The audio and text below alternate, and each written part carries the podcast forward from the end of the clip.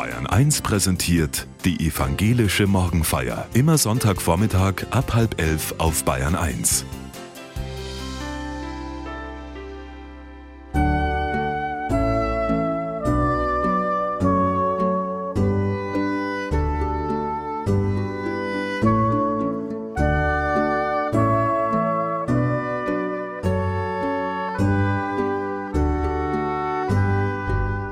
Warten müssen ist für junge Menschen oft eine Zumutung.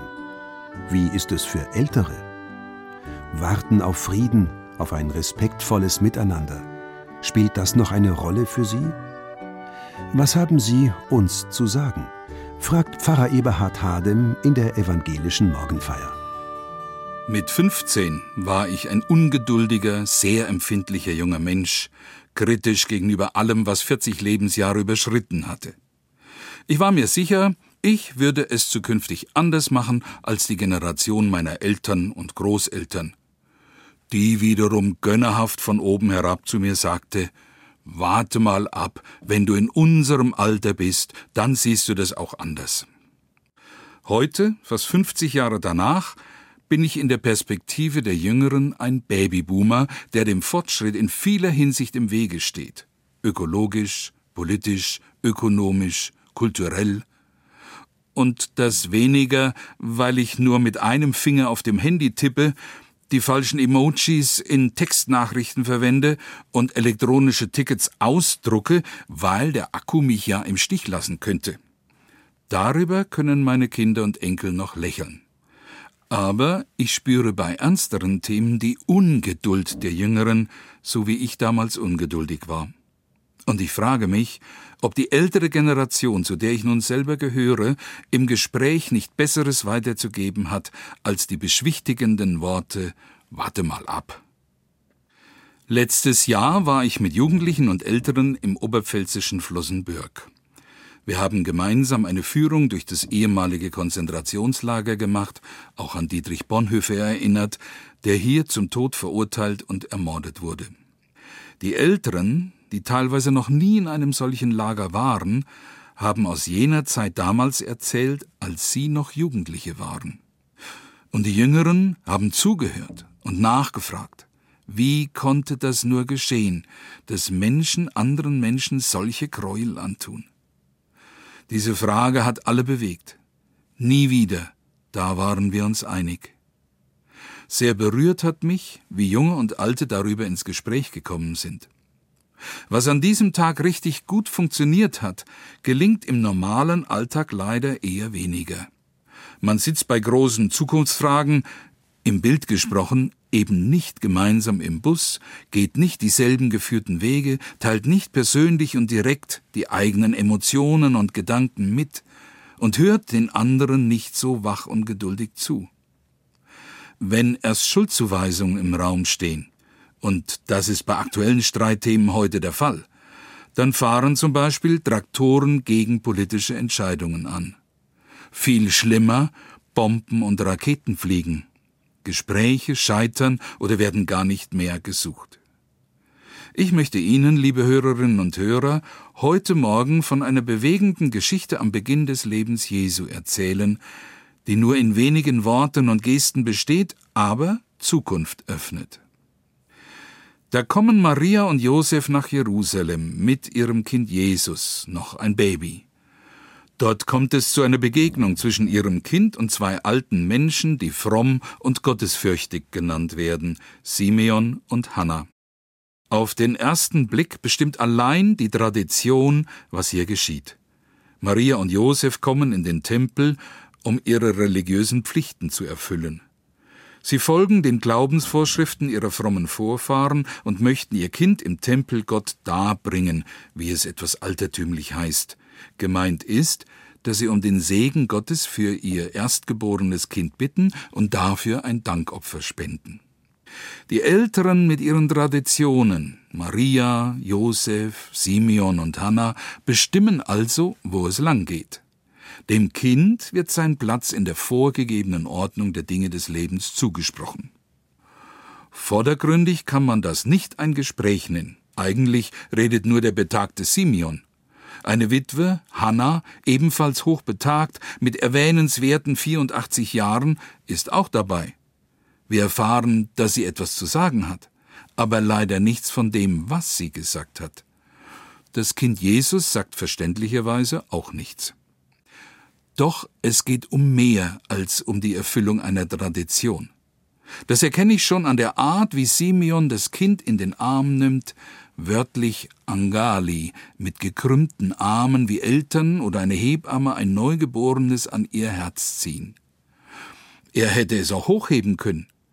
Doch das Kind liegt in der geborgenen Rundung der Arme und hört den Herzschlag derer, die gut zu ihm sind. Ganz wörtlich aus dem Griechischen übersetzt heißt Angali ein Kind Herzen, also es umfangen und ans Herz drücken. So macht es Simeon auch. Und dann bricht es aus ihm heraus. Herr, nun lässt du deinen Diener in Frieden fahren, wie du gesagt hast. Denn meine Augen haben deinen Heiland gesehen, den du bereitet hast vor allen Völkern. Ein Licht, das Gott bereitet hat im Angesicht aller Völker. Ein Licht zur Offenbarung für die Nationen und zum Glanz über seinem Volk Israel.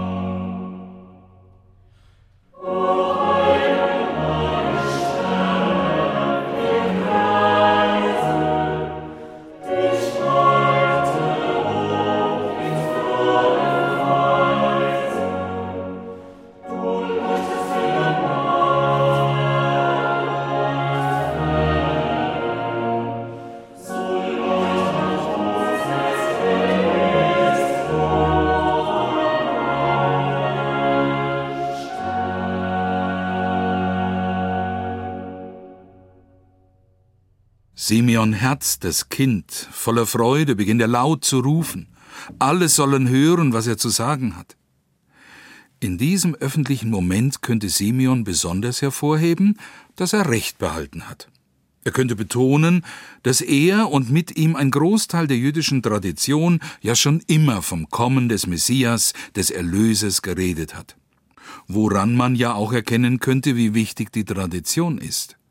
Er könnte auch darauf verweisen, wie systemrelevant sein Anteil an der Mission des Messias ist.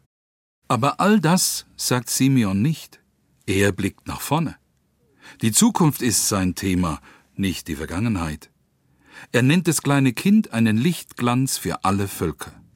Was Simeon in dem Jesuskind sieht, ist kein nationaler Messias, kein jüdischer Volksheiland, auch kein Wunscherfüller von rein privaten Hoffnungen und Bedürfnissen. Er ist, sagt Simeon, ein Licht für alle Völker. Und so blicken auch wir, die innerlich dabei stehen und mithören, weit nach vorne. Die Menschen im Tempel und wir heute, wir werden in die Zukunft gewiesen. Licht für alle Völker. Jesus erfüllt nicht einzelne Bedürfnisse, die unendlich sind wie Sand am Meer. Für mich ist Jesus die eine Hoffnung, mit der jede und jeder Mensch auf Erden gute wie böse Zeiten aushalten kann. Diese Hoffnung kann ich mit anderen teilen. Er ist der Lichtglanz, der den Menschen den Weg zeigt, aus der Dunkelheit ins helle Licht, aus der Lüge in die Wahrheit, in die, die mich frei macht. So ist es auch für die Witwe Hannah. Von ihr heißt es, Die trat auch hinzu, zu derselben Stunde, und pries Gott und redete von ihm zu allen, die auf die Erlösung Jerusalems warteten. Hannah und Simeon haben immer wieder vom Kommen des Erlösers erzählt. Sie stehen für die Tradition. Und der Job der Tradition ist es, über sich hinauszuweisen. Im Bild gesprochen, die Tradition ist der Pfeil, der Erlöser ist das Ziel, und die Zeit, die der Pfeil unterwegs zu seinem Ziel ist, ist das gemeinsame Warten. So gezielt warten können ist anstrengend. Es kostet Mühe, Arbeit und Geduld, alles dafür zu tun, dass die Geschichte vom Licht für alle Völker erzählt und gehört wird. Damit mich keine operative Hektik erfasst, sondern ich das Ziel vor Augen behalte. Auch dann, wenn manche über meinen naiven Glauben den Kopf schütteln, was soll dieses harmlose Jesuskind schon ändern können? Das kümmert Simeon nicht mehr. Er begreift, als er das Kind im Arm hat, jetzt beginnt der Job des Jesuskindes. Und sein eigener Job ist zu Ende. Deshalb ist er so fröhlich und herzensbewegt, aber auch erleichtert. Er hat seinen Job gut gemacht. Was er Simeon tun konnte, das hat er getan. When all is said and done, wenn alles gesagt und getan ist, heißt es in einem Lied. Klar im Kopf und mit offenen Augen nichts unversucht gelassen, steht man ruhig am Scheideweg, ohne Drang zu rennen. Es gibt keine Eile mehr, wenn alles gesagt und getan ist. Clear-headed and open-eyed, with nothing left untried, standing calmly at the crossroads, no decide to run. There's no hurry anymore when all is said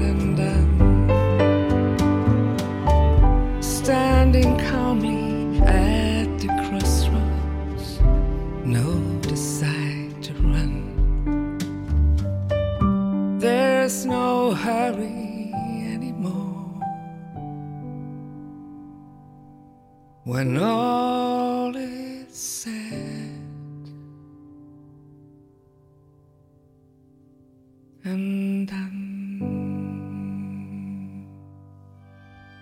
Simeon weiß, er muss als alter Mann nichts mehr beweisen, nichts mehr in Bewegung bringen. Sein Weg geht nach innen. Seine Zukunftszeit mag eine kürzere sein als die der Jungen, doch am Ende bist du das, was du gedacht und geliebt hast. So verdichtet es sich für ihn. So nimmt er weiter Anteil an dem, was über ihn hinausgeht. Es geht mehr um das, was er noch wahrnehmen und aufnehmen und hören kann. There's no hurry anymore. Da ist keine Eile mehr. In our lives we have walked some strange and lonely tracks. Slightly worn but dignified and not too old for sex. We're still striving for the sky. No taste for humble pie. Thanks for all your generous love, and thanks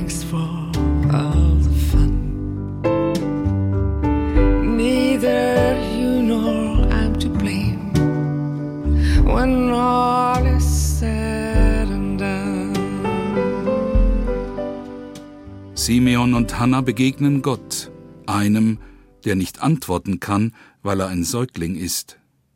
Viele Menschen sind eine solche Art der Begegnung mit Gott vom Beten her gewöhnt. Im Gebet antwortet Gott oft nicht, zumindest nicht so, wie wir Menschen einander im Gespräch antworten. So ist er nicht zu hören. Doch auch wenn ich mit einem kleinen Kind rede, ist das keine Einbahnstraße, es kommt etwas zurück, auf zärtliche Weise, in beide Richtungen, ohne etwas zu hören. Ich erinnere mich, wie es war, als ich eines meiner Kinder ganz klein im Arm hatte, wie sich im Anschauen des Kindes mein Ich in mir aufrichtet. Für mich ist dies das Geheimnis der Gottsuche in der für mich persönlichsten Variante, die ich mir denken kann. Das Kind schaut mich an, es blickt mir in die Seele, und dann schwimmt mir die Rüstung davon, ich werde auf die Knie gezwungen, ich kann kein Kind von oben nach unten anblicken, ich muss es doch auf gleicher Ebene anschauen. Ein Kind nimmt mich in sein Vertrauen auf, da fällt mein oft eigensinniges Wesen von mir ab, die Waffen und Zäune, der Schutzwall aus Wörtern, die Hartherzigkeit, das alles reißt auf wie eine Nebelwand und die Sonne des Lebens erstrahlt durch uns beide hindurch. Wenn ich ein Kind im Arm halte, ist es für mich manchmal so, als würde es allein durch sein Dasein ohne Worte eine Frage stellen. In einem Kind fragt Gott mich, wie muss eine Welt aussehen, in der deine Kinder und Enkel leben können? Und ich sollte meinem Kind antworten können, ja, es lohnt sich zu leben. So kann ich Zeuge guter Hoffnung sein. Ich bezeuge meinen Kindern, dass es am Ende gut wird. Und dafür muss ich dann auch etwas tun. Damit ich ihnen antworten kann, müssen meine Kinder zuerst mich fragen dürfen. Und ich muss für ihre Fragen empfangsbereit sein. Wie herablassend, wenn Erwachsene sagen, warte mal ab, das wird schon. Junge Menschen lassen sich mit Recht nicht verdrüsten. Sie wollen jetzt eine Antwort, die ihnen Perspektive gibt. Es geht um die Zukunft für Ältere und Jüngere. Wenn die konkret wird, bleibe ich dabei, Kinder fragen, Erwachsene antworten, nicht umgekehrt. So vollzieht sich wahre Traditionsbildung. Now, out of the night, new the dawn, into the light, this child, innocent child soft as a fawn. This child is born, once heart, one pair of eyes, one work of art. Here in my arms, here he lies, trusting and warm, blessed. Was die Witwe Hannah im Tempel gesagt hat, wissen wir leider nicht. Ich möchte eine heutige Hannah zu Wort kommen lassen. Christa, eine Bekannte von mir, würde zwar abstreiten, dass sie eine Prophetin ist, aber dass sie ein hohes Alter hat, stimmt. Und dass sie etwas zu sagen hat, stimmt auch. In ihrer inneren Haltung, mit der sie lebt, ist sie für mich ein Lob Gottes. Sie schreibt ihrer Familie und ihren Freunden, was sie im vergangenen Jahr erlebt hat, und hat mir erlaubt, daraus zu zitieren. Diesmal hat sie von ihrem abschiedlichen Leben geschrieben. Sie muss sich als 88-Jährige von vielem verabschieden. Sie erzählt, dass sie jetzt ihren Lebensweg alleine geht, aber immer wieder in Gedanken die Weggefährten ergänzt, die sie auf ihrem langen Weg neben sich hatte. Viele haben ihr Ziel schon erreicht, sagt sie, mancher Platz neben ihr bleibt leer und kann nicht ersetzt werden, weil wir alle Unikate sind. Dennoch bleibt sie neugierig auf das Leben, das noch vor ihr liegt, und auch auf das Leben, das die Jüngeren leben. Sie schreibt Aber die Straße ist nicht leerer. Neben den ganz wenigen aus der Kriegskindergeneration laufen auf ihr oft ziemlich schnellen Schrittes die Nachgeborenen aus der Generation meiner Kinder und viele Jüngere. Und ich laufe meist als Einzelne unter ihnen, als eine, die für sie nicht zu ihrer Zeit gehört. Fast als Exotin. Meist sind sie bemüht, mich nicht anzurempeln und selbst nicht durch mich behindert zu werden in ihrer Fortbewegung. Und dann kann es geschehen, dass mich jemand von ihnen in meiner Individualität wahrnimmt. Dann wird er ein Hörender. Oder sie eine Hörende. Und ich kann erzählen, was ich in den mehr als 25 Jahren, die ich schon vor ihnen gelebt habe, und in den Jahren, in denen sie noch Kinder waren, gelernt habe. Zu meiner großen Freude gibt es dann auch noch die Enkelgeneration, von der mich mehr als 50 Jahre trennen. Sie sind noch sehr viel beweglicher, weniger gebunden und weitgehend unvoreingenommen mir gegenüber als die Älteren. So empfinde ich ihre Zuwendung oft wie ein erfrischendes, belebendes Bad an einem schwülwarmen Sommertag, wenn ich sie treffe. Ihre Abschiede sind Christa täglich präsent. Manchmal kann sie eine halbe Stunde langsam laufen, ohne sich zwischendurch ausruhen zu müssen. Für alle Tätigkeiten muss sie viel mehr Zeit als früher einkalkulieren. Die Sinnesorgane sind trotz moderner Hilfsmittel weniger aufnahmefähig. Und manchmal steht sie in einem Zimmer und weiß nicht, was sie holen wollte. Dennoch bleibt sie dem Leben zugewandt. Jede erfahrene Zuwendung von Mitmenschen gibt mir Kraft und neue Lebensimpulse. Mein gegenwärtiges Leben ist ein abschiedliches Leben, und dafür brauche ich beides Kraft und Lebensimpulse. Wenn ich darauf verzichte, Vergleiche mit der Vergangenheit anzustellen, habe ich nämlich objektiv betrachtet ein gutes Leben. Ich verstehe Ihren Gedanken so. Sie verzichtet darauf, Vergleiche mit der näheren Vergangenheit zu ziehen, in der die Weggefährten noch gelebt haben, die sie jetzt vermisst, und gewinnt damit eine Haltung, die sie in jedem Jetzt, in jedem Moment dem Leben näher bringt. Auf der Südseite ihrer großzügigen Wohnung schauen im Sommer die blühenden Rosenhecken zu den Fenstern herein und verwandeln ihre beiden Balkone in romantische Rosenpavillons. Sie erinnert sich. Ich denke, dass in mir immer noch ein Heilungsprozess abläuft und durch meine schöne Wohnung Reste des Kindheitstraumas von unserer Nachkriegsbehausung weiterhin getilgt werden, in der jahrelang sechs Personen dreier Generationen in eineinhalb Zimmern mit Plumpsklo auf dem Hof lebten. Solange ich es irgendwie schaffe, möchte ich auch hier wohnen bleiben, bis ich in dieser Wohnung, in der ich nun schon seit 50 Jahren lebe, an meinem Ziel ankomme, bevor ich in die Ewigkeit weitergehe. Es berührt mich, wenn Christa beschreibt, wie sie mit zunehmendem Alter lernt, immer weniger und vorsichtiger zu planen, wie sie sich Mühe gibt, über Misslungenes und die dadurch verlorene Zeit sich möglichst nicht zu ärgern oder vor sich selbst zu schämen. Für sie hat das abschiedliche Leben eben eine andere Gestalt als das der Jungen. Aber auch das abschiedliche Leben ist eben immer noch Leben. Ich will lernen, es mehr und mehr zu akzeptieren in seiner Andersartigkeit, verglichen mit seinen Formen und Inhalten in jüngeren Jahren. Und ich bin in Gottes Hand und lebe in Gottes Welt. Mich beschäftigt ein Gedanke des katholischen Theologen Romano Guardini, dass in jedem Augenblick unseres Lebens, auch in seinem ersten, etwas Altes endet. Und in jedem Augenblick unseres Lebens, auch in seinem letzten, etwas Neues beginnt. Mit einem Kind ist nichts mehr wie vorher. Eine Erfahrung, die auch ich machen kann, wenn ich Kinder an mich heranlasse. Aber auch das andere, durch mich, der ich älter werde, kommt in der Zukunft, die ich noch habe, bis in meine letzten Augenblicke, etwas Neues in die Welt, das nur ich so erkennen und sehen kann und niemand anderer. Warten können ist für junge Menschen oft eine Zumutung. Sie erleben es eher als ein Warten müssen und es nicht aushalten wollen. Ältere Menschen warten nicht weniger. Sie warten auf Frieden, auf ein respektvolles Miteinander, auf ein gutes Gespräch. In ihren Antworten kommt vielleicht anderes zum Vorschein, als Jüngere es erwarten würden.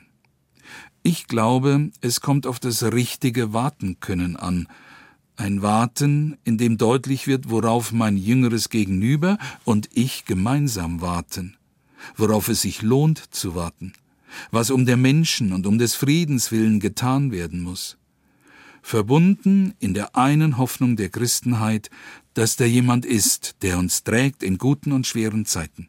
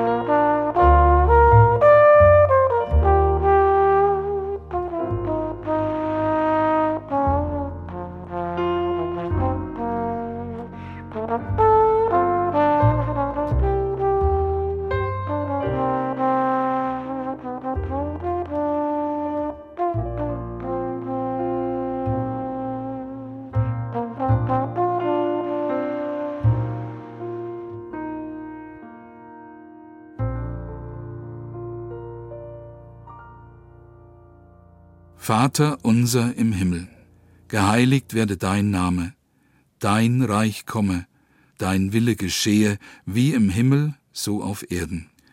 Unser tägliches Brot gib uns heute und vergib uns unsere Schuld, wie auch wir vergeben unseren Schuldigern. Und führe uns nicht in Versuchung, sondern erlöse uns von dem Bösen. Denn dein ist das Reich und die Kraft und die Herrlichkeit in Ewigkeit. Amen.